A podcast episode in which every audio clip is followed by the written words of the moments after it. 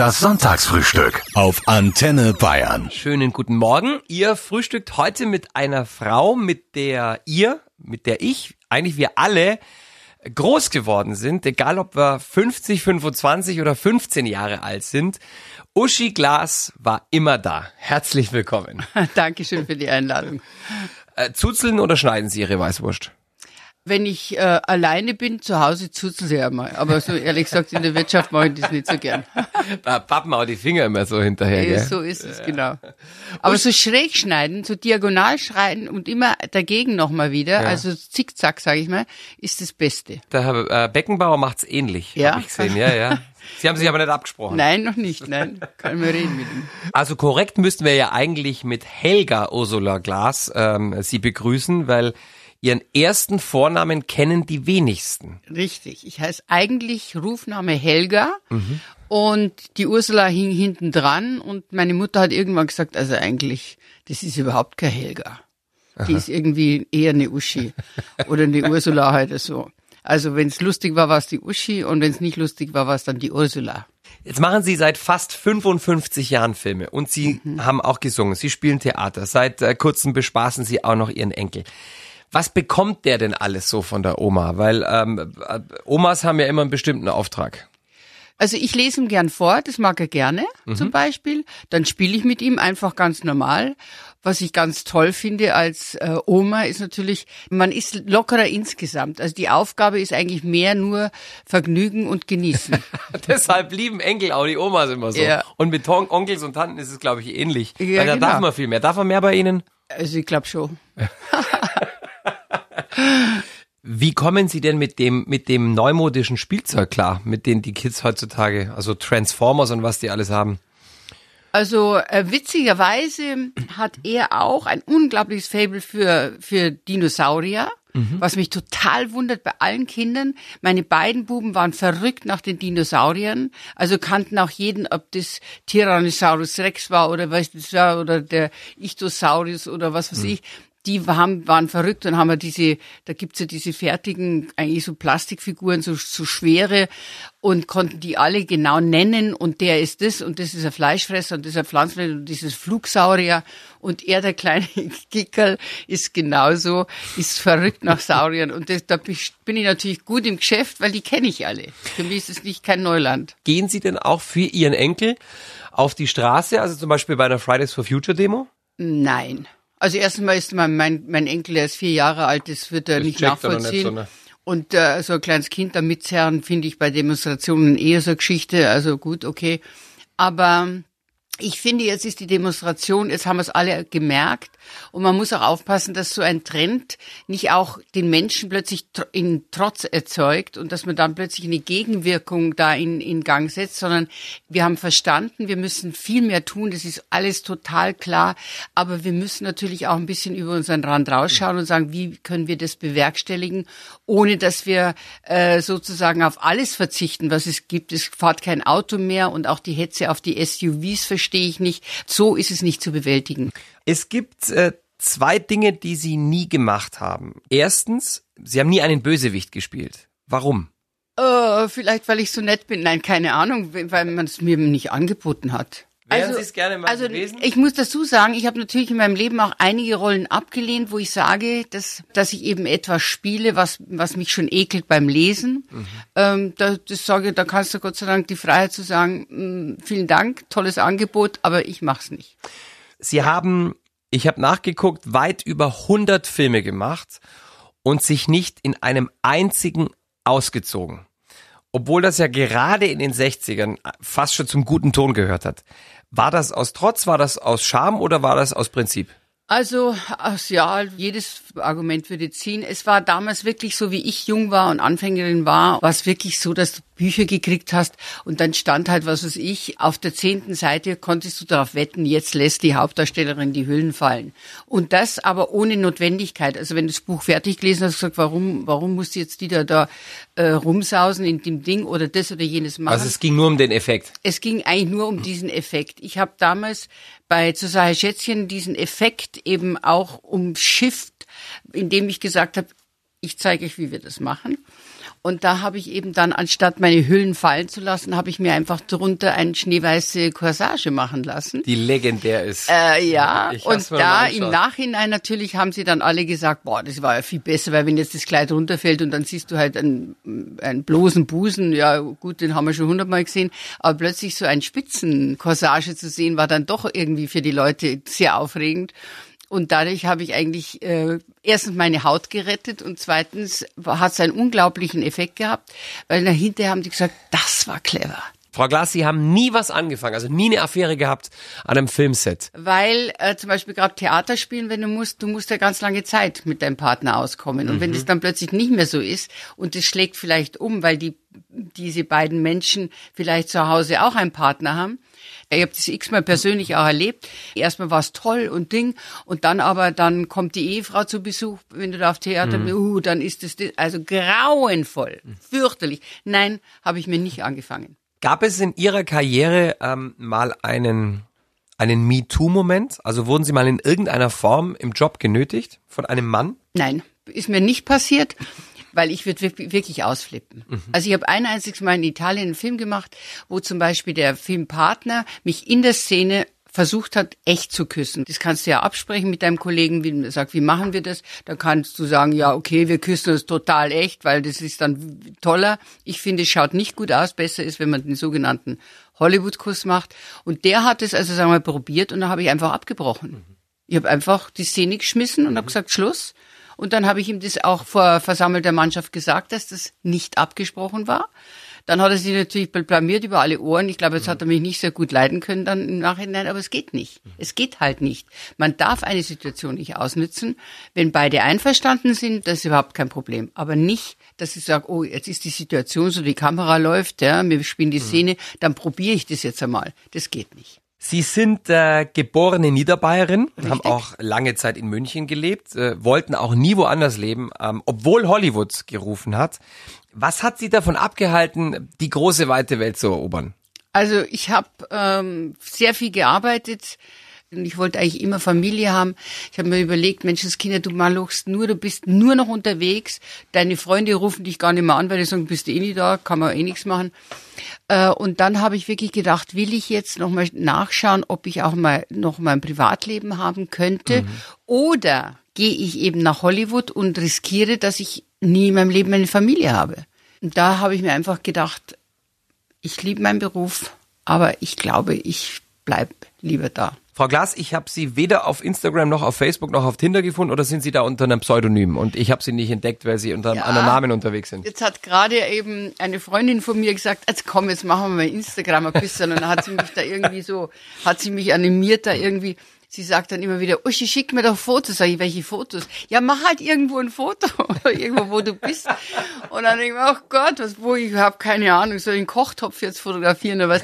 Also, das ist mir ein bisschen fremd und dazu habe ich ja ehrlich gesagt immer so viel, wirklich so wahnsinnig viel zu tun äh, dass ich dann äh, an solche Sachen überhaupt nicht denke. Also deswegen bin ich äh, drin, tatsächlich, also selber auch, dann like ich auch wieder irgendeine Freundin, die ich sehe. Aber findet man Sie, erkennt man Sie als Uschi Glas dort oder ist das? Ja, ich glaube schon.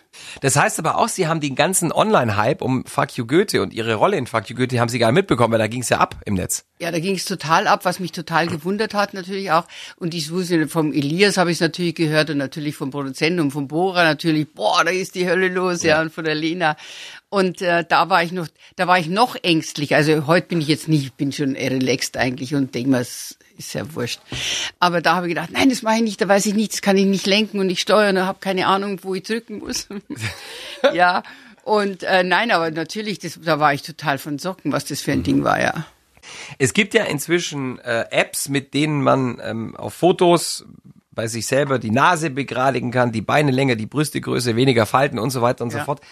Ist man da nicht versucht, gerade als Person in der Öffentlichkeit, ähm, jetzt wo man nicht mal Schönheits-OPs machen muss, sondern einfach nur auf dem Foto nachhelfen muss, ist man da nicht versucht, das zu tun? Also, ehrlich, Sie meinen, dass ich jetzt selber ein Foto bearbeite? Ja. Erstmal kann ich es gar nicht. Und dann zweitens finde ich, du musst einfach, das habe ich eigentlich vor langer, vor wirklich ganz langer Zeit entschieden, du musst einfach mal mit dir ein guter Freund werden. Und dass du je älter man wird, dass man da auch ein paar Falten kriegt dazu und ein paar Lachfalten hoffentlich und nicht nur miese Falten. Das ist einfach normal und damit musst du auch anfangen, irgendwie umzugehen und zu leben.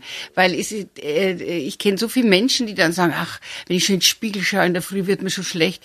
Äh, was ist denn das für eine Einstellung zu dir selber, ja? Mhm. Und das ist ja logisch. Ich meine, wenn wir nicht älter werden wollen, alle, dann müssen wir vorher sterben und das ist blöd gelaufen dann. Also müssen wir ja eigentlich sagen, okay, es ist, wie es ist. Sie haben mal gesagt, ähm, dass Sie die meisten Ihrer eigenen Filme gar nicht gesehen haben. Ja, ja, aber wann, äh, ich weiß nicht, es ist erst einmal, du bist, wenn du in der Premiere bist, schaust du ihn deswegen nicht an, weil du in der Zeit Interviews gibst. Und dann, ja, weil da ist ja meistens Pressekonferenz, ja, ja. dann gehst, sitzt halt drin gerade und dann, wenn es fertig ist, gehst du nach oben auf die Bühne. Und dann ist auch so eine Geschichte, ich bin zum Beispiel ein Mensch, ich könnte nicht, wenn jetzt ein Fernsehen läuft, zum Beispiel jetzt neulich der Film Der Club der einsamen Herzen, ich könnte mir, ich habe es noch nie gemacht, dass ich da mir Freunde einlade zu mir nach Hause und dann schauen wir meinen Film an. Sie sind Fisch im Sternzeichen. Ja. Jetzt stehen in Ihrem Horoskop ein paar Sachen, die ich kurz gerne mit Ihnen durchgehen würde. Einfach ja, nur, was bitte. Sie dazu sagen. Ich weiß jetzt, glauben Sie überhaupt an Horoskope oder sagen Sie das Naja, also wenn es gut ist, freut's mich und wenn es blöd ist, denke ich so ein Schmarrn. Also hier steht unter anderem, Frau Glas, dass die Fischdame sehr sensibel ist. Man sollte sie mit Samthandschuhen anfassen, sonst können schnell die Tränen fließen. Den Eindruck habe ich jetzt bisher nicht, aber... Also, ähm, ich bin schon sehr empfindlich. Also je besser mich jemand, ein Mensch kennt, umso vorsichtiger muss er sein. Jetzt steht hier außerdem noch. Ja, bitte. Wenn die Fischdame es noch lernen würde, ein wenig mehr in der Realität zu leben und sich nicht ständig in ihre Traumwelten zurückziehen würde, wäre sie unschlagbar. Also ich finde, wenn man jetzt ganz genau hinschaut, kann, könnte man dauernd weinen eigentlich. Und das hm. ist aber kein Leben so, sondern ich glaube, ich bin schon in gewisser Weise ein, eine, eine positive Träumerin. Ich mhm. möchte es gern viel besser haben. Ein hoffnungsloser Optimist, ja. sagt man so schön, Romantikerin. So Dann steht hier noch, die Fischdame versteht es durchaus, ihren Willen durchzusetzen, aber auf subtile Art und Weise. Ja, weil ich ziemlich zäh bin. Mhm. Sagen wir mal Drehbuchbesprechung oder auch privat oder wenn irgendwas geändert werden muss, dann habe ich meine Vorstellung und dann versuche ich schon denjenigen, oder diejenige da ein bisschen in die Richtung oh, zu treiben, äh, dass es dann so ist, wie ich meine. Also gut, da Aber weiß ich habe auch oft recht, ja. Eben, Sie haben ja dann auch noch oft recht und jetzt weiß ich, wie ich in zukünftigen Verhandlungen mit Uschi Glas, wie ich, auf was ich da achten muss. Sie werden dann strahlen übers ganze Gesicht und denken, das war mal richtig klasse. Ja. Was war denn das Schmeichelhafteste, Frau Glas, was Sie jemals über sich lesen durften? Oje, keine Ahnung. Also ich habe einen Haufen Schlagzeilen gefunden, glaube ich, die Ihnen gefallen würden. Ja, keine Ahnung. Lesen Sie das? Lesen Sie, also bleiben Sie hängen, wenn irgendwo ein Bericht über Sie läuft im Fernsehen oder wenn Sie in der Zeitschrift ein Special sehen? Ja, es, man muss immer aufpassen, dass es nicht auch so eine ich habe meinen Kollegen gehabt, zum Beispiel, der hat einen Zeitungshändler vom Kiosk gehabt. Ja. Der musste immer alles ausschneiden oder die Zeitungen sammeln, wo er drin war. Und dann hat er gesagt, hast du das in München auch? Das war ein Berliner Schauspieler. Sag ich, wie komme ich auf die Idee? Nein, habe ich nicht. Wenn ich oft weiß ich es gar nicht. Wenn ich sage, ah, ich habe was gelesen von Ihnen so. Sagt er, ja, das musst du haben, du musst es ja wissen. Sag ich, das interessiert mich überhaupt nicht, weil ich meine, äh, wenn schön ist, ist schön und wenn was Blödes steht, kann ich es auch nicht ändern. Also.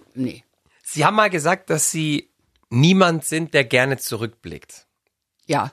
Auch wenn es viel Schönes in Ihrem Leben gab in der Vergangenheit. Warum tun Sie das nicht so gern? Weil rückwärts schauen heißt, dass du das Ich nicht wahr, das heute mhm. nicht wahrnimmst. Ich kenne wirklich einige Leute, die mir sagen, mal damals, wenn ich das gemacht hätte, dann wäre es so gewesen. Und wenn ich das, sag ich, du, was heißt das? Mhm. Wenn du jetzt was gelernt hast aus der Situation, dann mach's jetzt besser. Mhm. Das Einzige, was du beeinflussen kannst, ist das Hier und Jetzt. Aber träum nicht, in sieben Jahren gehe ich, äh, was weiß ich, mache äh, Bergbesteigung du weißt gar nicht, was in sieben Jahren ist. Also wenn du was planst, plane es so, dass du heute was gestaltest. Ihnen wurde mal eine ganz besondere Ehre zuteil. Zu Ihrem 60. Geburtstag hat die Bundeskanzlerin äh, eine Laudatio auf Sie gehalten. Ne? Ja, ich war äh, total überrascht, wie sie mich gezeichnet hat, wie sie von mir gesprochen hat, obwohl wir uns, wir sind uns ja ein paar Mal begegnet, aber, aber wir waren ja nicht, wir sind ja nicht befreundet oder ich habe ja nicht mein Herz ausgeschüttet oder was weiß ich. Und da war ich doch sehr angerührt und, und beeindruckt äh, von ihrer Laudatio tatsächlich.